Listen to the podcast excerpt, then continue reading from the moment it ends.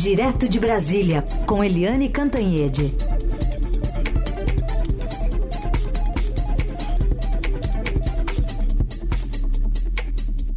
O Eliane, bom dia. Bom dia, Raíssa e Carolina, ouvintes. Bom dia, Eliane. Bom, tem essa Comissão de Constituição e Justiça no Senado hoje, que deve votar a proposta de emenda à Constituição da reforma tributária. O relator Eduardo Braga apresentou o parecer no último dia 25 e está falando agora aí em Brasília sobre a análise da PEC. Vamos ouvir um trechinho. Brasileira. Então todos estão se manifestando. E agora uh, eu até ouvi de um, de um importante analista uh, da política brasileira o seguinte: é engraçado, lá na Câmara, muita gente não se preparou para a votação, porque não acreditava que iam votar a reforma tributária. Aqui no Senado, ao contrário, todo mundo se preparou porque sabia que agora ia votar a reforma tributária. E é fato.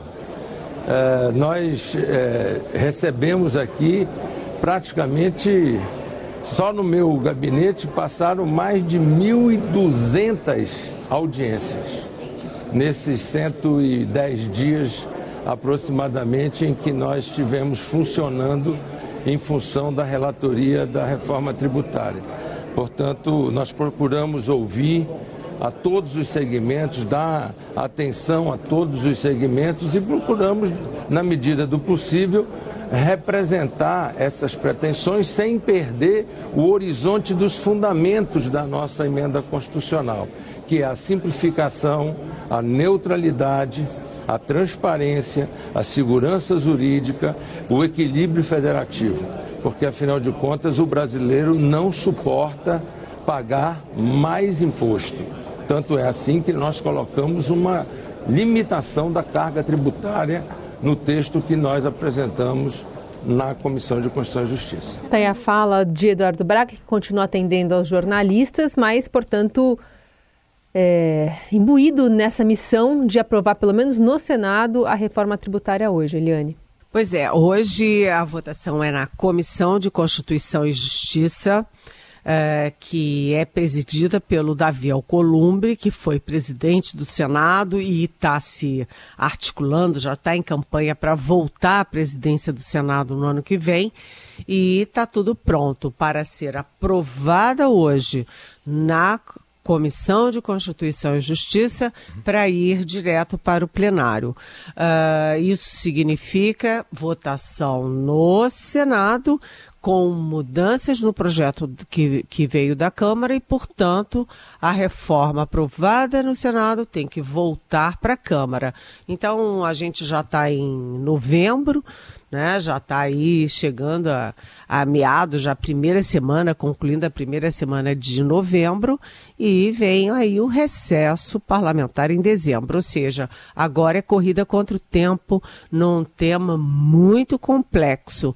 Né? Hoje já teve reunião de manhã uh, do líder do governo no Senado, Jacques Wagner, com os líderes partidários, encaminhando essa votação e admitindo que podem ser acatadas ainda algumas propostas de emenda uh, durante a votação no Senado. Ou seja, é o texto que o relator tão cuidadosamente, tão diligentemente uh, produziu o relator Eduardo Braga, ainda pode sofrer algumas mudanças na reta final. Isso faz parte é, do parlamento, né? faz parte da negociação parlamentar. Agora, eu lembro que desde o início eu dizia aqui na Rádio Dourado, é, o Senado é diferente da Câmara. A Câmara são 513 pessoas é, com é, interesses distintos, com, enfim, é muita gente, muito borbulho.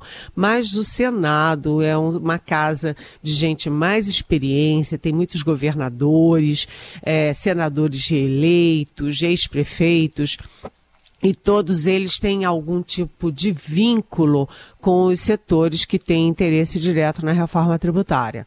Uh, você tem uh, gente ligada à área de educação, à área de mineração, à área de é, petróleo, enfim, todos têm ligações com os diferentes setores que estão é, contemplados para o bem ou para o mal na reforma tributária. Isso exige um trabalho muito mais sofisticado, que foi esse que o relator Eduardo Braga, ex-governador, ele mesmo, uh, do Amazonas, uh, tentou fazer. Então, é uma reforma tributária que é o que os especialistas estão dizendo. Pode até não ser ideal, mas é um grande avanço em relação ao que a gente tem, que é um emaranhado, uma confusão.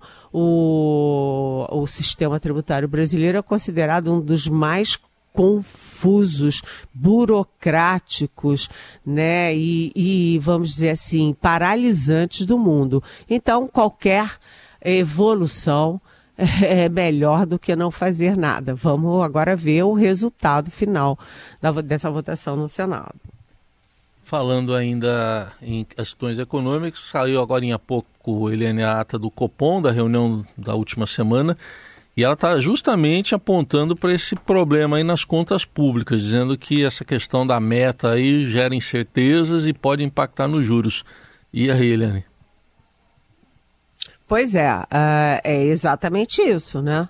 Uh, depois que o presidente da República desautorizou duas vezes o ministro da Fazenda, Fernando Haddad, uh, dizendo que.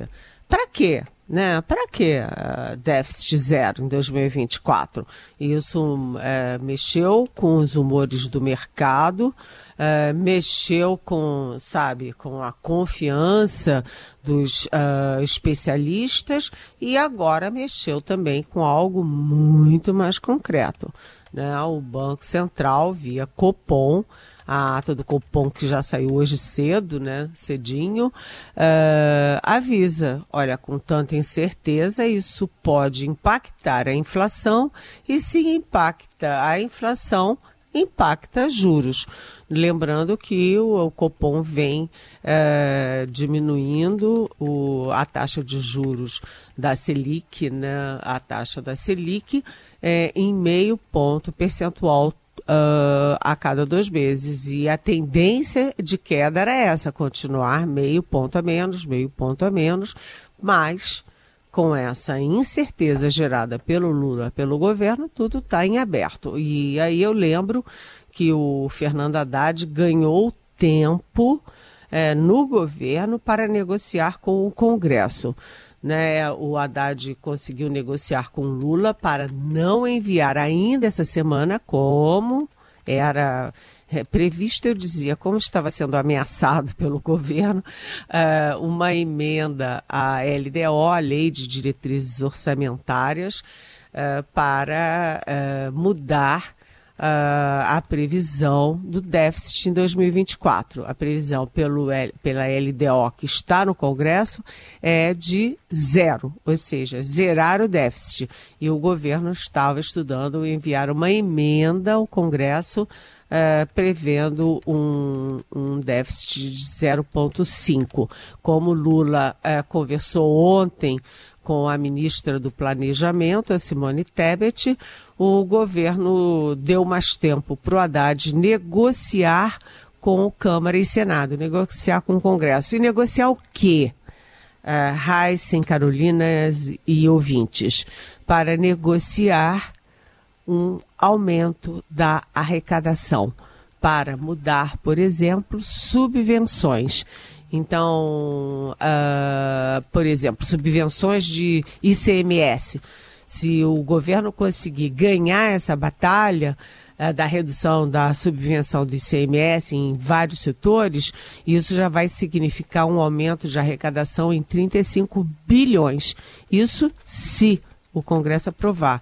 Então, o Haddad uh, corre contra o tempo né, para conseguir é, convencer o Congresso a aumentar a arrecadação. Aumentando a arrecadação, a conta para zerar o déficit fica mais fácil. Ou seja, o Haddad não jogou a toalha, mas ele tem que lutar quase sozinho, porque o Lula disse o seguinte: olha, a bola está com você, você agora se vira. Liliane, a situação lá eh, na faixa de Gaza, em Israel, está ficando mais complicada e os brasileiros continuam lá sem poder cruzar a fronteira para chegar ao Egito e sair daquela região de conflito. O que, que o governo e a diplomacia brasileira ainda podem fazer? Pois é, a minha coluna de hoje no Estadão, que na verdade é de hoje, mas saiu ontem né, no portal, é, mas continua uh, no portal hoje, é, dizendo exatamente isso. O que, que os americanos e os europeus têm que os brasileiros em Gaza não têm? A resposta é uma só: poder, né? É, poder. O, você claramente está vendo nessa negociação Gaza-Egito uma prioridade para a saída dos países ricos e aliados. E aí os Estados Unidos em primeiro lugar. Né, os cidadãos americanos estão saindo em massa, né? levas e levas de americanos, enquanto os nossos 34 brasileiros, aliás, 15 deles crianças, continuam retidos. Aí Carolina me pergunta o que é possível ainda fazer. Quando a gente conversa no Planalto e no Itamaraty, a gente vê o seguinte: tudo que o governo brasileiro pode fazer está sendo feito. Né? Então, por ordem hierárquica, né? o nosso é, embaixador na ONU, embaixador do Brasil na ONU, Sérgio Danese, tem conversado com os embaixadores na ONU, tanto dos Estados Unidos, do Egito, de Israel, o tempo inteiro tentando negociar né, o, o Celso Amorim, que é o assessor internacional da presidência do Lula, tem conversado também uh, com uh, a cúpula do Egito e a cúpula de Israel e, e, inclusive com Jack Sullivan, que é o secretário de segurança dos Estados Unidos. E o Mauro Vieira, que é o, vamos dizer assim, o chefe dessa execução, dessa articulação, é, e é o nosso chanceler, tem conversado com os chanceleres do Egito, já conversou cinco vezes com o chanceler do Egito, três vezes com o chanceler de Israel, está em contato com países europeus, com os Estados Unidos, ele que tem contato com o, o Anthony Blinken, que é o secretário de Estado, é o chanceler, portanto, dos Estados Unidos. É... E o que que as minhas fontes me dizem? Que o Egito e Israel estão fazendo um jogo de empurra-empurra com o Brasil. Né? O Israel diz, ah, isso depende do Egito. O Egito diz, ah, isso depende é, de Israel. O fato é que o Egito, inclusive, demorou para abrir as fronteiras. Só abriu dia 1 de novembro, ou seja, não tem nem uma semana uh, abriu as fronteiras, uh, liberou muitos, uh, a maioria de americanos, eh, alguns alemães, alguns franceses, eh, e depois voltou a fechar fechou por dois dias, reabriu ontem. Por quê? Porque alega que não há segurança para quem está saindo depois que Israel é, bombardeou um comboio de ambulâncias, alegando que as ambulâncias carregavam líderes do Hamas. O fato é que a situação é muito grave, é a prioridade das prioridades do governo nesse momento. O Lula está muito preocupado. Ontem conversou pessoalmente, né, de, com, teve um despacho com o Mauro Vieira. É, e o tempo está passando. Quanto mais passa o tempo, maior risco correm os brasileiros e todos os outros que continuam em Gaza, porque Israel está destruindo Gaza. Da análise política, direto de Brasília com Eliane Cantanhede. A gente volta a falar do Congresso Nacional, onde o presidente da Câmara, Arthur Lira, faz uma articulação agora para reduzir o poder de pequenos partidos entrarem no STF contra decisões legislativas. O que está por trás disso, Eliane? Pois é, você sabe, Heisen, Carolina, ouvintes, que essa, é, essa é uma tática antiga que o PT usava muito lá atrás contra o governo Fernando Henrique Cardoso, por exemplo, né, entrar com uma ação direta de inconstitucionalidade contra eh, medidas eh, tomadas pelo próprio governo diretamente ou eh, medidas aprovadas no Congresso de interesse do então governo. E aí foi ficando assim, os partidos menores que têm pouca visibilidade no Congresso, é, o PT não era menor, mas estou dizendo assim, os pequenos partidos já aprenderam essa tática com o PT e começaram a fazer isso. Então, uh, um pequeno partido que não tem, uh, pode falar muita coisa, fazer muita coisa lá no Congresso, mas aparece pouco, entra com uma DIN né, essa tal da ação direta de inconstitucionalidade no Supremo e ganha manchetes. E antigamente a gente não dava muita bola, a imprensa não dava muita bola porque era só um jogo de cena. Mas com o tempo deixou de ser só um jogo de tema e produzir resultados. Então, agora o presidente da Câmara, Arthur Lira, ah, naquele jeitão dele, ah, disse que vai meter ter o sarrafo nessa tática e está articulando um projeto para exigir que partidos só possam apresentar ações diretas de inconstitucionalidade a projetos no Uh, Supremo Tribunal Federal, no Judiciário, em dois casos. Primeiro, se esses partidos tiverem um número mínimo de representação.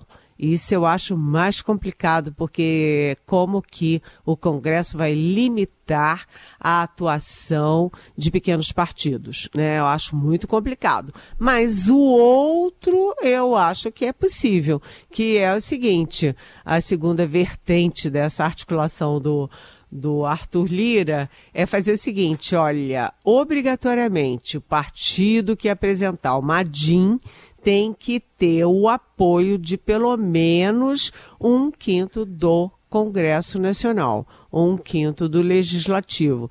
Ou seja, tem que é, fazer a coisa com mais seriedade. Em vez de qualquer um sentar lá e fazer uma DIN, né? Uh, tem que fazer uma articulação, ter colher assinatura, ganhar corpo, né, consistência, até levar para o Supremo. Vamos ver como isso caminha. É, eu achei interessante a expressão, né, meter o sarrafo. Eliane, a gente está com a GLO, né, com essa garantia da lei da ordem em vigor no Rio e em São Paulo. E o Heisen está doido para saber uma apuração, uma revelação que você tem para trazer aqui no Jornal Dourado para gente. É, é sabe o que, que acontece, gente? Ui, que a gente vindo. A gente tá uh, a gente tá muito centrado nessa GLO, a garantia da lei da ordem, uh, da Marinha e da Aeronáutica nos portos e aeroportos de Rio e São Paulo. Eles vão entrar com tanques, com navios, a coisa está sendo muito bem estruturada, mas qual é a revelação? A revelação é que a CNN Portugal revelou uma investigação do sistema de inteligência português dizendo que há pelo menos mil, mil representantes de organizações criminosas agindo, brasileiras agindo em Portugal. Mil. E tem pelo menos 100 deles já presos. Ou seja, uh, os, eu não gosto de falar os nomes, mas as organizações tipo PCC estão exportando as suas uh, seus quadros, uh, suas táticas, uh, su seu poder e sua infiltração até para além-mar em Portugal. E a última carga é presidentificada né, pelas, pelo sistema de inteligência português era simplesmente uma tonelada de é, cocaína que estava entrando via marítima em Portugal.